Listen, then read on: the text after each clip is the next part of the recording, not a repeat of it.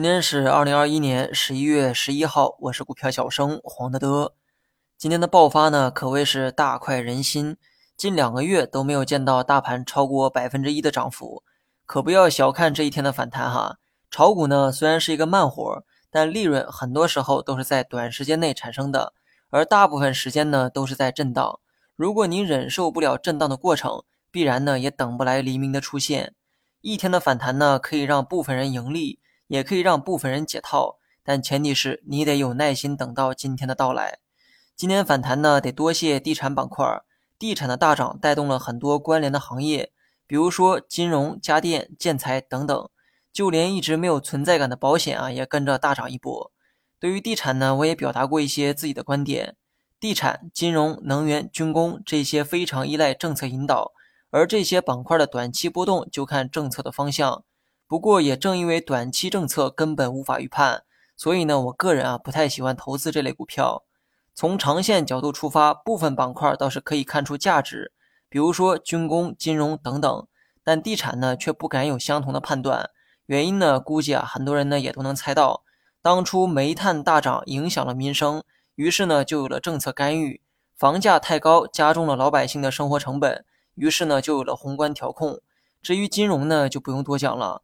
银行系统是调节货币的主要工具，经济不好的时候肯定会迎来低利率环境，而这对于银行呢是显而易见的利空。你会发现，以上这些行业在经济中起着至关重要的作用，所以呢免不了政策的干预。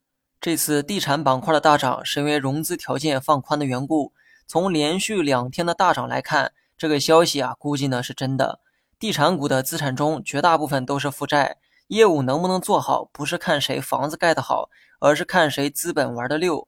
那么融资方面有了松口的迹象，这个利好呢，的确值得用大涨来庆祝。我只能说，短期热情依旧还在，但地产的长期投资价值啊，我持保留意见。毕竟房价的泡沫是可预见的灰犀牛，相信领导会一直践行房住不炒的思想。另外呢，再说一下半导体板块，临近中午呢，半导体啊迎来了一波暴涨。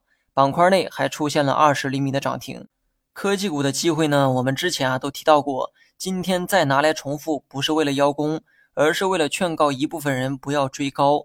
不管我的这个分析啊是对还是错，我的观点呢都是提前发表的。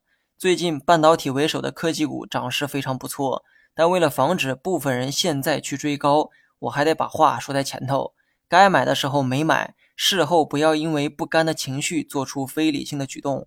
现在去买的话，短期走势不再有早期那般的确定性，也不排除会追高被套。